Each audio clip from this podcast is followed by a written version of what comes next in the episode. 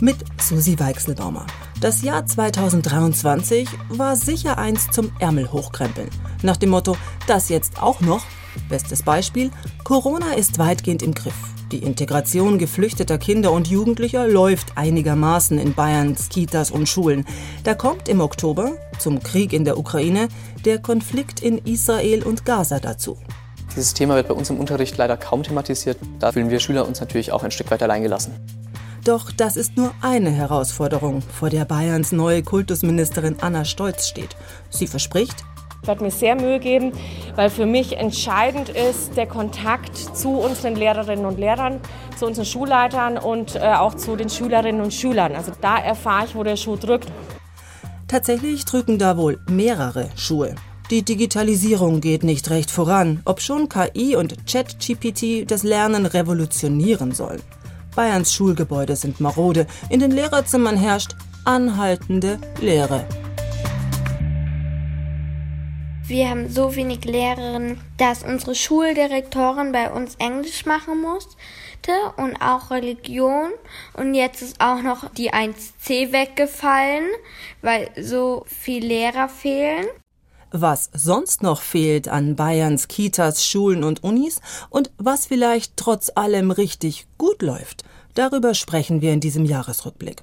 Dabei wird sich zeigen, manchmal braucht es 2023 Glück, etwa um zum Studienplatz die Studentenbude klar zu bekommen. Studentenwerke sind alle überfüllt. Also für mich sind es 650 Euro. Das heißt, ich muss irgendwie so extra Jobs machen und manchmal hat mir meine Familie helfen können, aber das Glück haben halt auch nicht alle Studierenden. Wohnungssuche und so, aber ich meine, da tut sich jeder schwer. Manchmal aber mussten 2023 einfach viele zusammen anpacken. Das ist nicht immer leicht, denn bisweilen weiß erstmal niemand recht, wie umgehen mit einer neuen Situation. So in diesem Herbst. Seit Jahrzehnten schwelt der Konflikt zwischen manchen Israelis und manchen Palästinensern. Immer wieder fliegen Raketen. Doch der Angriff der radikal-islamischen Hamas am 7. Oktober ändert alles. Seitdem ist das Leben und eben auch das Schulleben in dieser Region aus den Fugen. Statt wie gewohnt vormittags büffeln, nachmittags über den Hausaufgaben brüten und dann raus zum Fußballspielen oder ins Kino, heißt es für die Kinder und Jugendlichen in grenznahen Gebieten Israels und im Gazastreifen Alarm und Luftschutzbunker.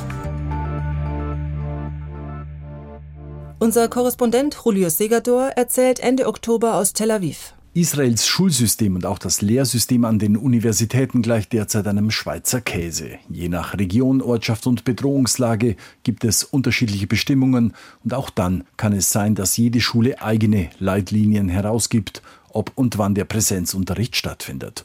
Und dann gibt es noch die rote Zone. Dazu zählen die Grenzgebiete zum Gazastreifen, die Negev-Wüste und die Golanhöhen im Norden des Landes.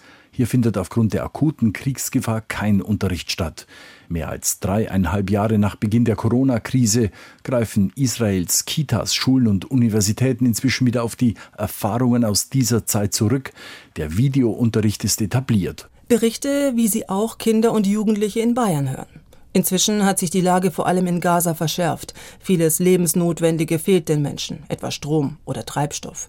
Nachrichten und Social Media berichten von sterbenden Kindern im Nahen Osten. Aber im Unterricht an den Schulen hier hat das Thema lange keinen Platz, sagt Heinrich Ritter.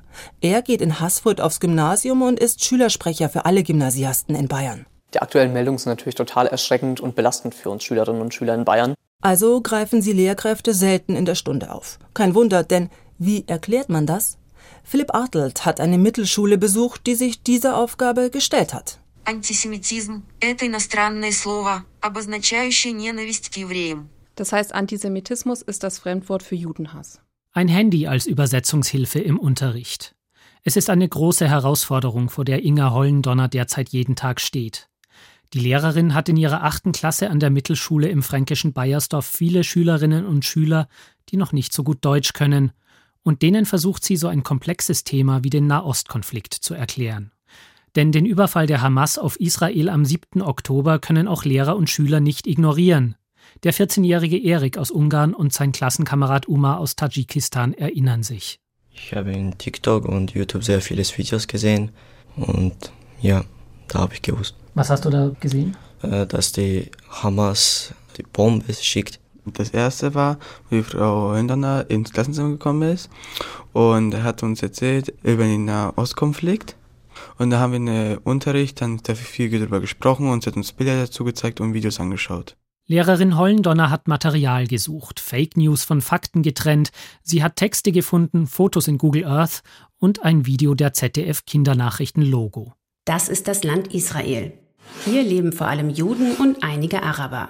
Im Nordosten liegt das Westjordanland. Mit Einfallsreichtum hat sie Arbeitsmaterial erstellt, für das sie im Kollegium bis hinauf zur Schulleiterin Bekanntheit erlangt hat. Palästinenser genannt. In meinem speziellen Fall ist es so, dass ich viele Schülerinnen in der Klasse habe, die Deutsch als Zweitsprache haben. Das heißt, die Arbeitsblätter, ich kann die nicht einfach aus dem Internet rausziehen, sondern ich muss die vereinfachen. Ich mache das mit KI oder ich lasse mir Fragen erstellen zu den Texten. Die KI, die künstliche Intelligenz, ist gut darin, Dinge umzuformulieren. Natürlich muss die Lehrerin alles nochmal überprüfen, denn die KI erfindet bekanntlich manchmal etwas dazu. Für die Lehrerin, die an der Mittelschule die meisten Fächer in ihrer Klasse unterrichtet, ist die neue Technik aber eine Unterstützung, gerade bei schwierigen Themen wie dem Nahostkrieg. Ich habe ein Video, eben was es quasi transkribiert im Internet gab, habe ich auch in KI reingeladen, den Text, und habe daraus dann Fragen erstellt. Und die Schüler die Fragen beantworten lassen. Und wir haben es so gemacht, zuerst durften sie die Fragen ohne das Video beantworten. Und dann haben wir geguckt, was stimmt denn jetzt? Was wurde im Video gesagt? Wie war es wirklich? Also das war zum Beispiel ganz interessant, weil wir gefragt haben, wer lebte denn in Jerusalem, begründete die Religion. Und da war die Antwort erstmal in der Klasse gewesen, dass die Muslime dort gelebt haben. Und das war ja eben nicht so, sondern es waren die Juden. Ja, dass die Juden mehr als 2000 Jahre dort gelebt haben. Ja. Das hat euch beide überrascht. Ja. Weil Inga Hollendonner die Klasse in so vielen Fächern unterrichtet, kann sie spontan auch mal mehr Zeit mit dem Nahostkonflikt verbringen. Eine besondere Freiheit, die es so nur an der Mittelschule gibt. Das Klassleiterprinzip ermöglicht es mir eben, dass ich jetzt einfach auch mal sage an dem Tag, okay, es ist jetzt ein Thema sehr akut und aktuell. Wir legen jetzt heute quasi Deutsch und GPG zusammen und vielleicht noch Englisch wir nehmen einen englischen Text oder schauen uns eine englische Nachrichtensendung dazu an. Wir besprechen das Thema in Deutsch, indem wir uns einen Zeitungsartikel dazu durchlesen und ordnen es geografisch auf der Welt in GPG ein. So viel Flexibilität wünschen sich Pädagoginnen und Pädagogen auch für andere Schularten. Immer wieder gibt es seit Kriegsbeginn die Forderung, es müsse im Lehrplan mehr Platz für aktuelle Ereignisse und für das Thema Antisemitismus geben. In Bayern soll die sogenannte Verfassungsviertelstunde künftig in diese Richtung gehen, eine Viertelstunde pro Woche, in der Schüler Werte wie Toleranz vermittelt bekommen und sich auch mit Themen wie Antisemitismus beschäftigen. Wobei es nicht nur auf Lehrpläne ankommt. Lehrer müssen sich auch trauen, die Freiheiten, die sie jetzt schon haben, zu nutzen. Inga Hollendonner hat sich getraut. Vor ein paar Wochen hat sie ihre Klasse dann auch noch eine Schulaufgabe über den Nahostkonflikt schreiben lassen beantwortet die Frage in einem vollständigen Satz. Für welche Lösung sind die Vereinten Nationen? Äh, Jerusalem war das, glaube ich. Darum haben sie ja gekämpft, glaube ich, damals. Und sie haben sich dafür entschieden, dass das halt, das kriegt niemand. Die UN gehört das dann so gesagt. Und niemand kriegt das. Aber wir dürfen beide reingehen. Also ich freue mich, dass was hängen geblieben ist. Nicht? Also das ist schön. Die Zwei-Staaten-Lösung in einfachsten Worten erklärt. Uma und Erik haben besonders gute Noten in der Prüfung bekommen und Erik hat sich vorgenommen, zu Mitschülern, deren Familien vom Krieg im Nahen Osten betroffen sind, besonders freundlich zu sein. Ja, ich fühle ein bisschen mit ihnen, weil ich finde es selber auch wirklich nicht sehr gut. Ich mag Krieg auch nicht. Der Krieg in Gaza. Sicherlich kein einfaches Themenfeld für die neue Kultusministerin in Bayern, Anna Stolz, Freie Wähler. Die Juristin folgt auf ihren Parteikollegen Michael Piazzolo. Sie war vorher seine Staatssekretärin und erlebt, dass sich Erfahrungen aus der einen Krise nicht eins zu eins übertragen lassen auf die nächste. Antisemitismus, verschiedenste Positionen im Nahostkonflikt, jetzt und in der Historie und dabei die Rolle Deutschlands, all das ist anders als Russland versus Ukraine. Wir haben in kürzester Zeit über 33.000 Kinder und Jugendliche aus der Ukraine bei uns aufgenommen, in eine schulische Heimat gegeben. Und das war wirklich eine großartige Leistung der Schulfamilie. Und da möchte ich mich an der Stelle von Herzen bedanken. Das ist mir ganz wichtig. Für diese Sendung höre ich den Jahresrückblick 2022 noch einmal nach. Das bestimmende Thema im BR24 Campus Magazin damals Wie schafft es Bayerns Bildungspolitik, die ukrainischen und russischen Kinder in unseren Kindergärten und Schulen zu integrieren? Wer hat einen Plan? Woher kommt zusätzliches Personal? Wer zahlt was und wie viel? Konkrete Antworten darauf liefert auch das Jahr 2023 nicht, zumindest nicht ausreichend. Aber die Erkenntnis, Integration funktioniert dann, wenn viele gemeinsam die Sache in die Hand nehmen, bisweilen bürokratische Hürden außen vor lassen und einfach mal machen, weil es am Ende des Tages um die Kinder geht, erzählt mein Kollege Philipp Artelt. Er war am Martin-Beheim-Gymnasium in Nürnberg und hat sich angesehen, wie miteinander funktioniert, eben weil alle anpacken dafür. Turmballturnier in den Sporthallen des Martin-Beheim-Gymnasiums in Nürnberg-Langwasser. Etwas oberhalb auf der Empore über der Turnhalle blickt Schulleiterin Gabriele Cohen auf das wilde Treiben. Eine Gruppe gut gelaunter Schülerinnen und Schüler kommt um die Ecke. Und hast zwei Spiele gewonnen? Ja, ja, super. Ich spiele die Kinder zwischen 11 und 12 Jahre alt sind aus der Ukraine und gehen in die Brückenklasse im Beheim-Gymnasium. Mit ihren Klassenkameraden haben sie sich gegen die anderen Klassen durchgesetzt und es bis ins Finale geschafft. Ähm, wo ist denn Frau Gossen, weißt du? Frau Gossen, nein.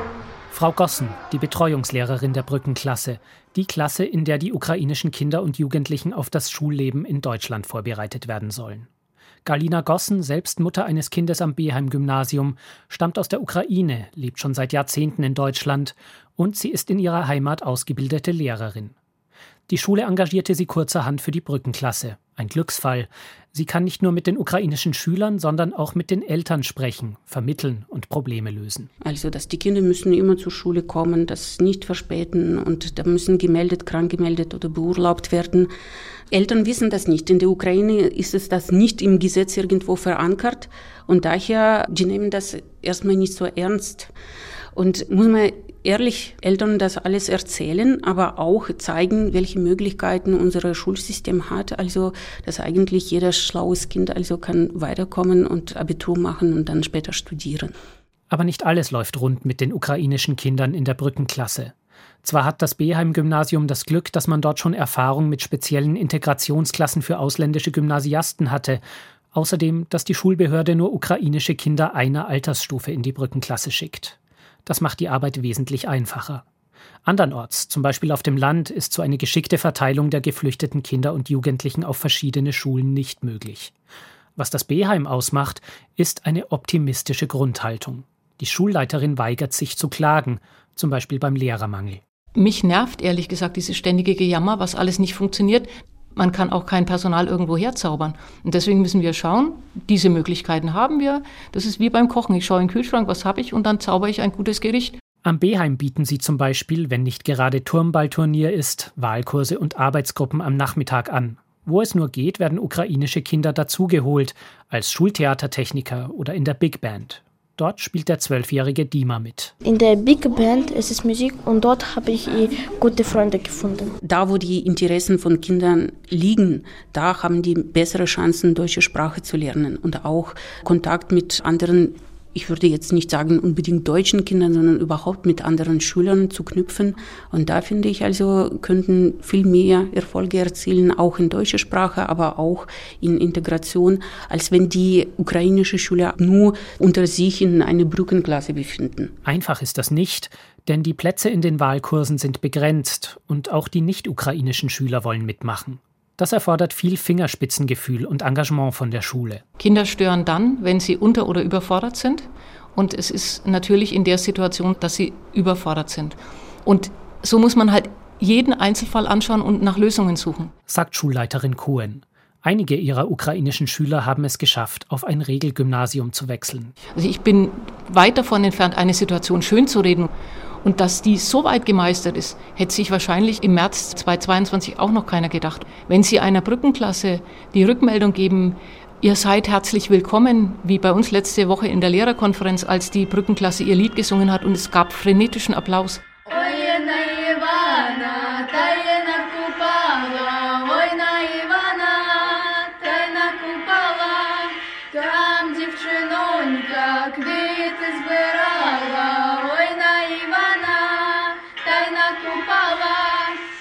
Ukrainische und russische Kinder in einer Klasse mit deutschen und kurdischen und spanischen und kanadischen und türkischen und britisch-französischen und peruanischen. In der Klasse meiner Großen ist das so an einer Münchner Grundschule. In der der mittleren sprechen einige noch kein oder wenig Deutsch. Was beiden Mädchen fehlt, wie vielen anderen Schülerinnen und Schülern in Bayern, Lehrkräfte. Im letzten Jahr sind dann auch Sport-AGen ausgefallen und auch manchmal Englisch. Wir haben so wenig Lehrerinnen, dass unsere Schuldirektorin bei uns Englisch machen musste und auch Religion. Meine Lehrerin musste dann gehen, weil ihr Kind krank war und dann war es so, dass die eigentlich zur Religion, die Lehrerin sollte, die ist dann zu uns gekommen.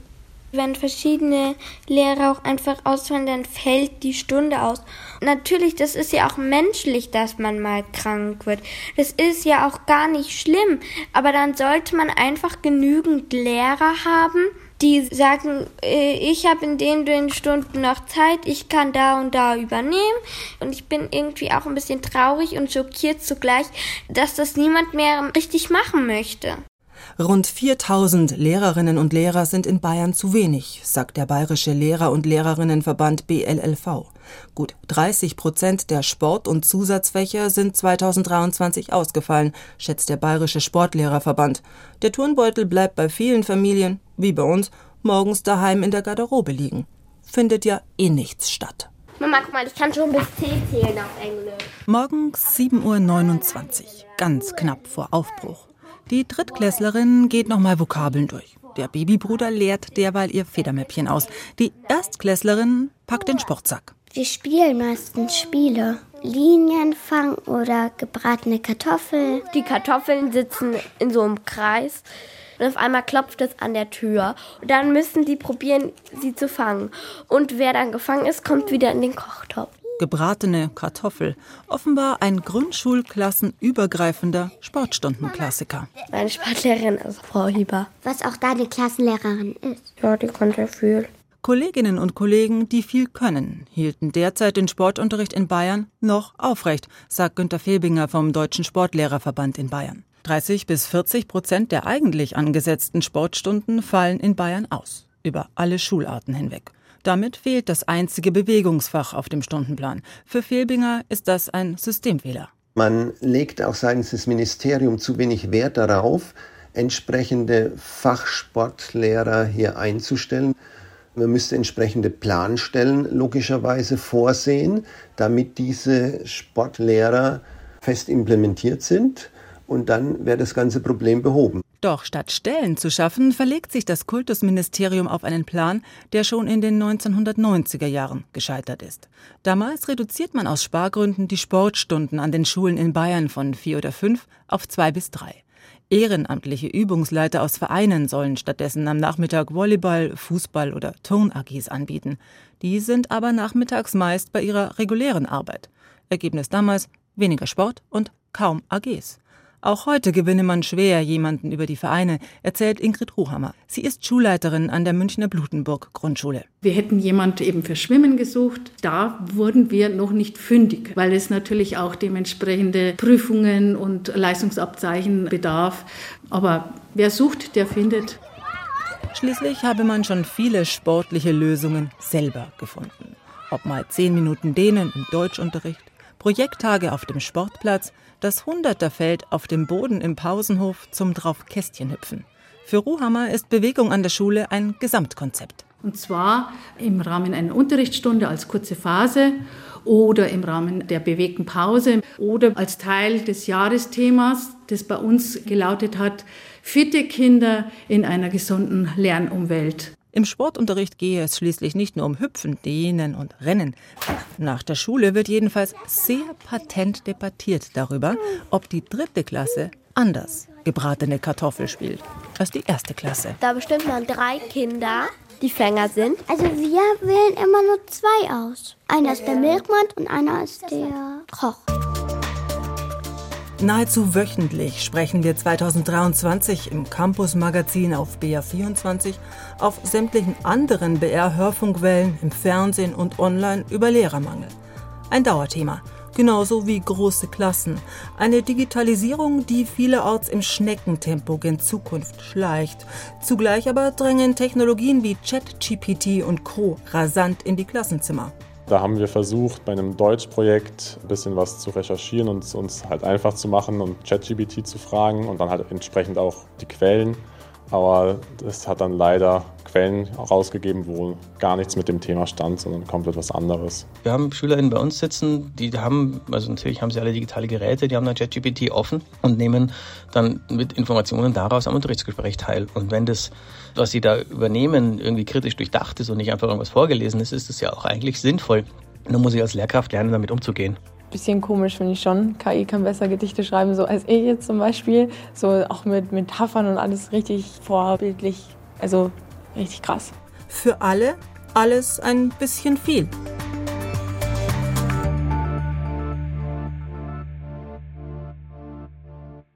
Wir erleben, dass Kolleginnen und Kollegen unter dem Druck durchaus in die Knie gehen, sagt Simone Fleischmann, die Vorsitzende des BLLV. Jetzt sollen wir den politischen Rechtsruck retten. Wir sollen die Demokratie retten. Wir sollen die Kinder zu medienkritischen Nutzern erziehen und, und, und.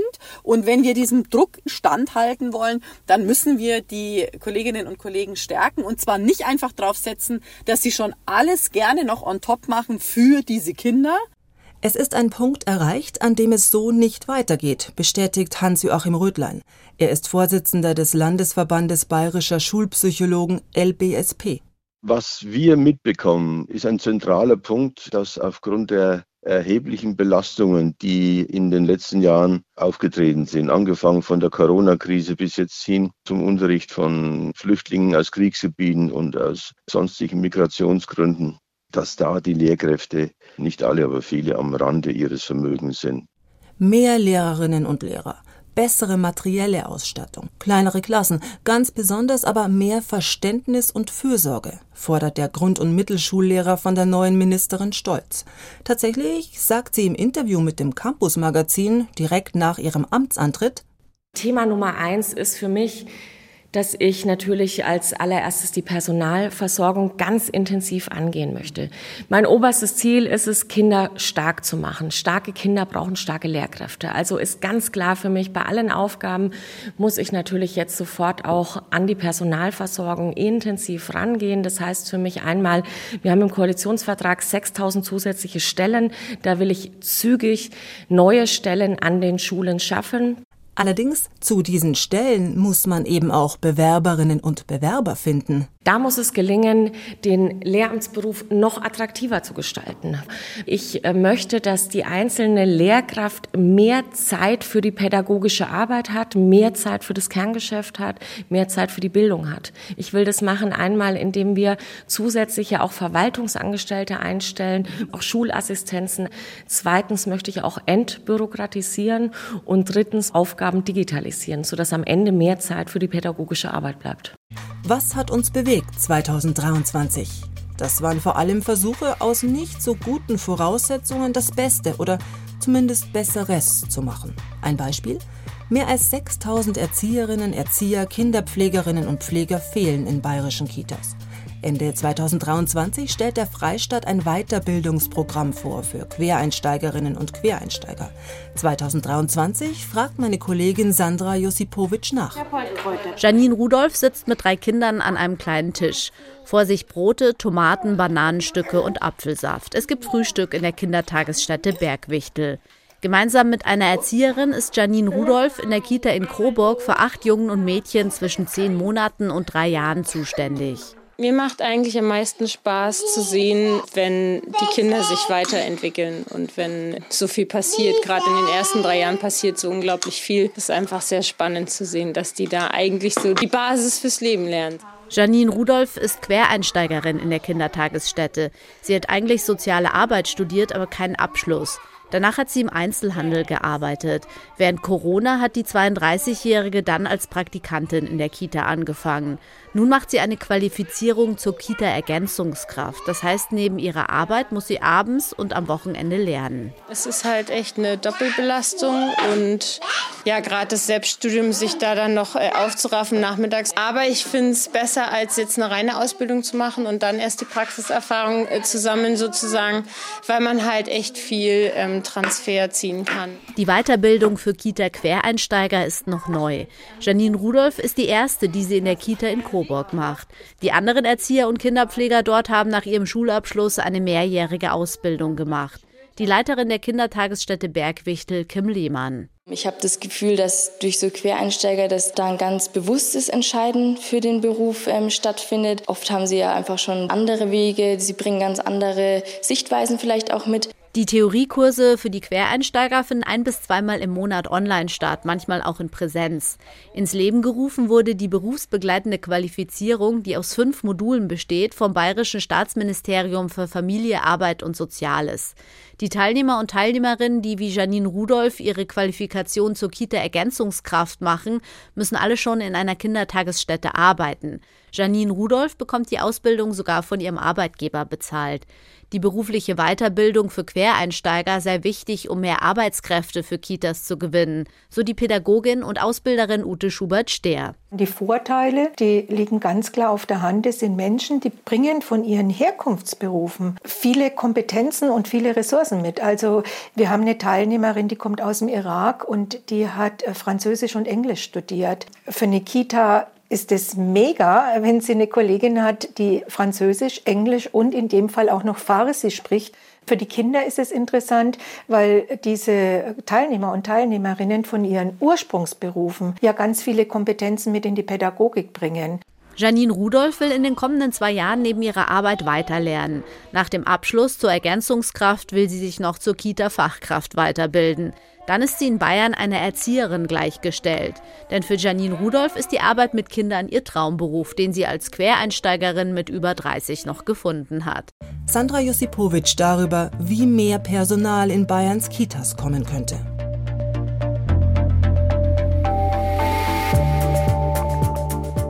Kaum ist eine Erzieherin krank, wird die Kindergartengruppe geschlossen. Oder der Hort ist mal wieder dicht. Das ist nur eine Herausforderung für viele Eltern. Um deren Belange soll sich nun auch in Bayern eine Landeselternvertretung kümmern. Im Frühsommer kündigt Familienministerin Ulrike Scharf an, endlich bekommt Bayern, wie alle anderen Bundesländer, ein solches Gremium. Zunächst hält sich die Begeisterung bei Landtagsopposition und den Kita-Elternverbänden in Grenzen, obschon sich viele ein solches Gremium seit Jahren wünschen. Denn in den anderen Bundesländern wählen Elternbeiräte ihre Vertretungen auf kommunaler und auf Landesebene selbst. Nach dem Plan der bayerischen Staatsregierung sollen kommunale Spitzenverbände, Kommunen und Träger Personen vorschlagen, die in einer Einrichtung im Elternbeirat sind. Aus diesen Vorschlägen sucht dann das Ministerium 15 Kandidatinnen und Kandidaten aus.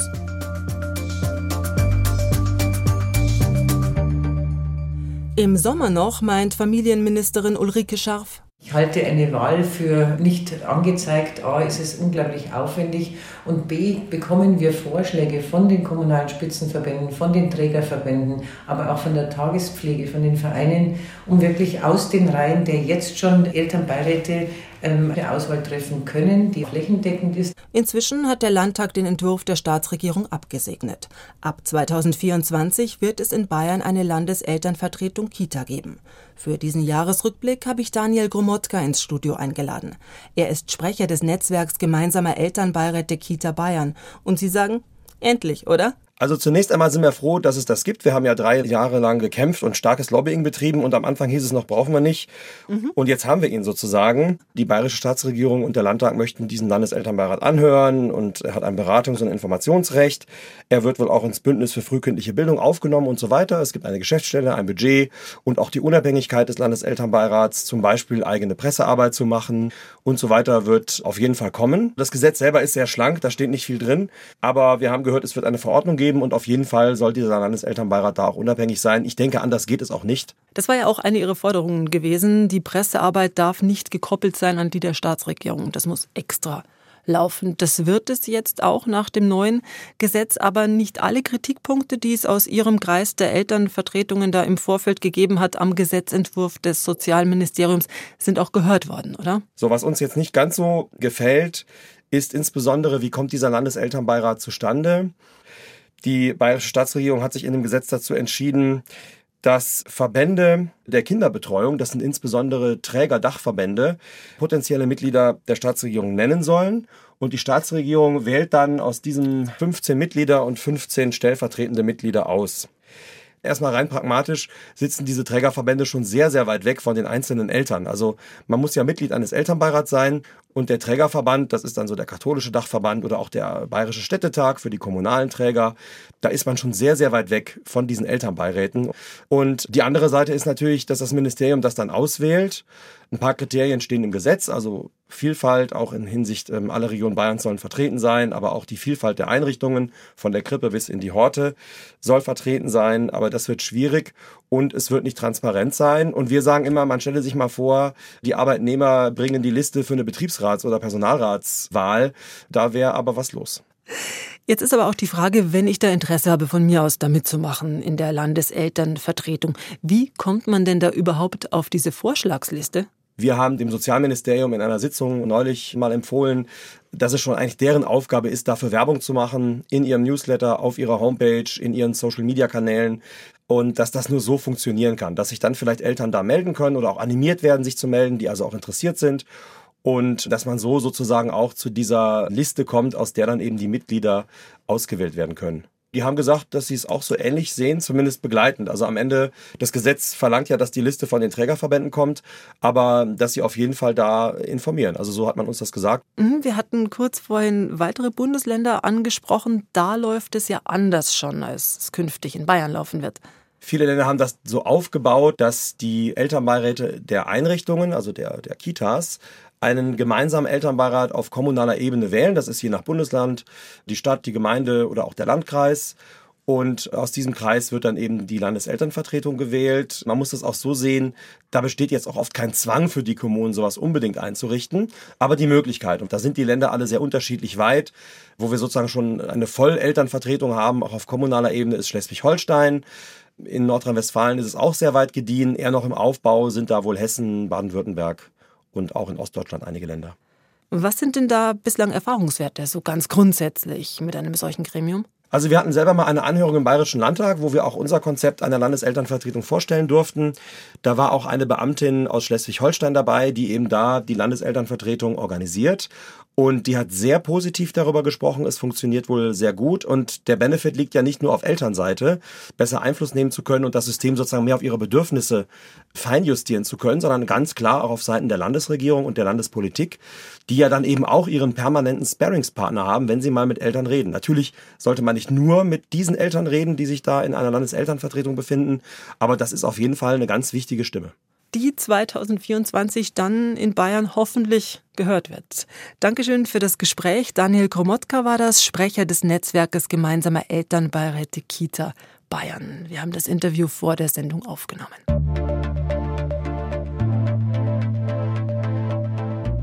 Was hat uns noch im letzten Jahr beschäftigt im Campus Magazin? Oder besser schon sehr gewundert?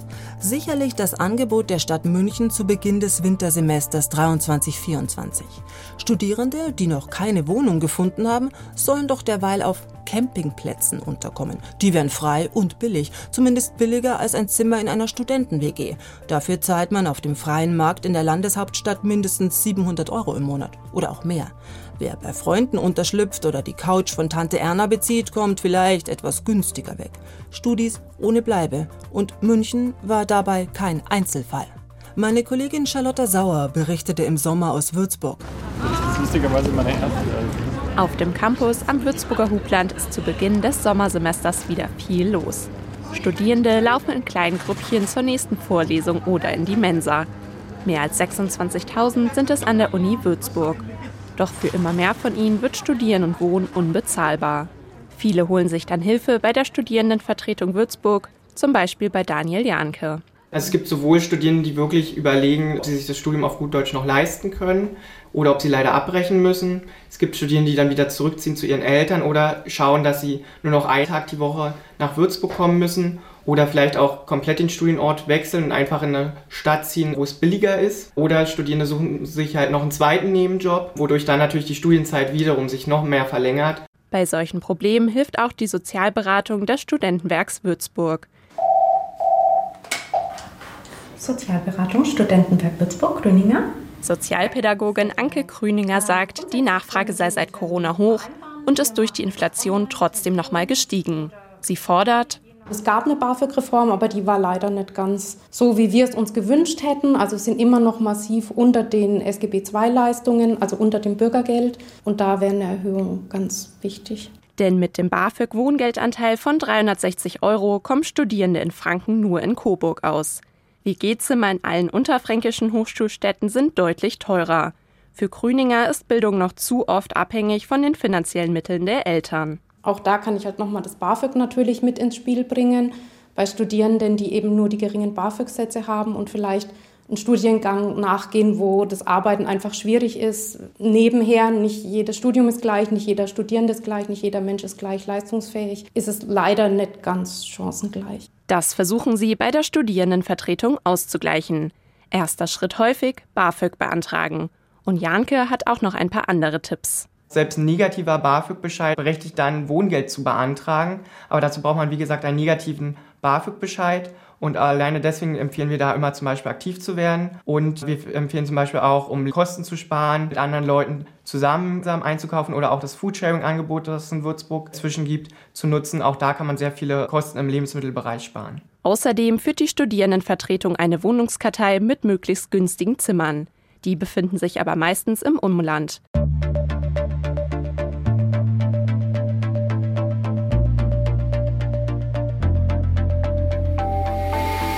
In München standen 11.500 Studentinnen und Studenten zum Wintersemester auf der Warteliste für einen Wohnheimplatz. Bis so einer frei wird, mal eben, wie die Stadt angedacht hatte, auf den Campingplatz ausweichen. Der Vorschlag, auf Campingplätze zu ziehen, das wird wahrscheinlich nur sehr wenigen Studierenden helfen können. Und dann ja auch nur auf Zeit, also bis es dann zu kalt wird. Sagt Ingo Wachendorfer vom Studierendenwerk München. Was wir unseren Studierenden anbieten, ist bei wirklich notleidende Studierende, die dann theoretisch auf der Straße schlafen müssten, dass die dann eben einen Notschlafplatz erhalten. Diese Plätze sind aber immer nur begrenzt vorhanden. Das sind 50 äh, Euro pro Woche. Außerdem gibt es noch einen Härtefallantrag, aber da reden wir dann wirklich von Notfällen. Ansonsten gilt, wer in München studieren und wohnen will, braucht Geld, Glück, Geduld. Aber das ist nichts Neues. Bei der Recherche zu den wichtigsten Themen 2023 für diesen Jahresrückblick stoße ich im Archiv auf eine Sendung von 1972. Darin geht es um die Wohnungsnot der Studierenden. Ich habe mich dann also auf die erste Süddeutsche gestürzt und bin dann zum Telefonhäusl im Dauerlauf gestürzt und habe mir also dann durchgeschaut mit Kuli in der Hand und 30 Zehner. Ne? Und da telefoniert man halt dann an und fragt dann also direkt, na, wollen Sie Studenten oder nicht, weil wenn die Nein sagen, hängt man gleich wieder ein und sucht weiter. Ne? Ich kann das bestätigen, dass in den 70er Jahren in München auch schon schwierig war, eine Wohnung zu finden. Und diese Situation hat sich nicht wirklich geändert. Urteilt Ingo Wachendorfer vom Studierendenwerk. Tatsächlich sind wir sehr froh, dass das Bauministerium in Bayern jetzt gerade Mitte September haben die, die Förderung pro Wohnplatz von 40.000 auf bis zu 75.000 Euro erhöht. Das wird uns sehr wahrscheinlich schon helfen, um mehr bezahlbaren Wohnraum zu bauen. Das Problem ist einfach, in den letzten Jahren sind die Baukosten so explodiert, dass uns ein Wohnplatz eher so 130.000, 150.000 kostet. Und da wir das immer zum Teil aus Eigenmitteln finanzieren, war das für uns nicht mehr stemmbar. Bis neue geförderte Wohnanlagen in München fertig sind, wird es wohl noch eine Weile dauern. Ob sich die Lage dann endlich entspannt, wird man sehen. Es kann ja wohl nicht immer so bleiben wie in den 1970er Jahren. Die Zimmersuche geht weiter. Die nächste Schwierigkeit? Die Sonderwünsche der Vermieter und ihre Vorstellungen vom braven Studenten. Ja, das, das kommt darauf an, wie sie sich benehmen. Also ja, ja. nächtlichen Damenbesuch kann ich nicht ja, erlauben. Ich meine, die Dame kann Nachmittag kommen, ja, gell? aber über Nacht nicht. Das kann ich nicht haben. Ich habe noch zwei Herren, nicht wahr? wenn der verlangt, ist er jeder. Immerhin um den Damenbesuch muss sich heute keiner mehr Sorgen machen. Fehlende Wohnmöglichkeiten sind jedoch nicht das einzige Problem, dem sich 2023 Studierende in Bayern stellen müssen, berichtet meine Kollegin Anna Küch. Die Leichtigkeit ist vorbei. Das Abhängen in der Mensa, das Diskutieren in der WG, das Partymachen am Abend. Viele Studierende sind erschöpft. Die Pandemie hat deutliche Spuren hinterlassen. Das zeigt ein aktueller Report der Techniker Krankenkasse und das bestätigt auch die Psychologin Miriam Uchonski, die an der TU München im Team Lern- und Prüfungscoaching arbeitet. Also wir stellen fest, dass ein zunehmender Anteil eben mit psychischen Belastungen und auch psychischen Erkrankungen zu kämpfen hat. Es sagen sehr viele, dass sie sich emotional erschöpft fühlen, also so ein bisschen die Vorstufe vom Burnout. Ähm, Depressionen haben zugenommen, Ängste, Zukunftsängste, Prüfungsängste, genau.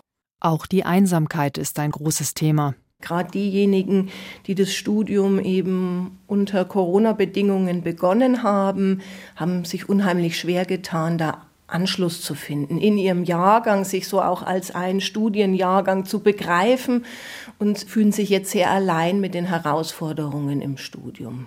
Hinzu kommen die gestiegenen Preise, die Heizkosten, die Lebensmittel, die immer teurer werden. Die Hälfte der Studierenden muss sich mit weniger als 825 Euro im Monat durchschlagen. 30 Prozent sind sogar von Armut betroffen. Vom entspannten Studieren kann da keine Rede mehr sein, sagt eine Studentin in München, die gerade ihren Abschluss gemacht hat. Ja, also ich hatte Glück, dass ich einen Werkstudentenjob hatte dann, der thematisch auch reingepasst hat. Aber 450 Euro bzw. jetzt 520 sind trotzdem nicht genug. Also um hier die Miete zu bezahlen, da wo ich da hinten wohne, das reicht auf gar keinen Fall. Also für mich sind es 650 Euro. Das heißt, ich musste halt noch zusätzlich irgendwie so Extrajobs machen und manchmal hat mir meine Familie helfen können, aber das Glück haben halt auch nicht alle Studierenden. Auch an anderen Hochschulstandorten ist es für Studierende nicht leicht, eine bezahlbare Wohnung zu bekommen, sagt Thorsten Utz, Sprecher der Landesastenkonferenz Bayern. Generell gibt es wenig staatliche Unterstützung für die Studierenden die BAföG-Sätze reichen natürlich bei weitem nicht aus, um das abzufangen. Also für die, die es überhaupt bekommen. Es sind ja eh schon, ich glaube, nicht mal 10 Prozent oder so, die das bekommen, was viel zu wenig ist. Und diejenigen, die BAföG beziehen, müssen oft monatelang darauf warten, dass der Antrag überhaupt genehmigt wird. Zwar kann man die Unterlagen mittlerweile digital einreichen, aber wenn man dann aber bei den Studierendenwerken nachfragt, alles, was reinkommt, wird ausgedruckt. Also es ist, ist eigentlich sehr surreal, wenn man so darüber spricht. Ähm, aber da fehlt es halt einfach. Es gibt keine digitale BAföG-Akte und so weiter und dementsprechend sind die Studierendenwerke halt auch dazu verpflichtet, es so zu tun. Fehlende Finanzen, psychische Probleme, Erschöpfung. Die Studierenden in Bayern stehen vor vielen Herausforderungen.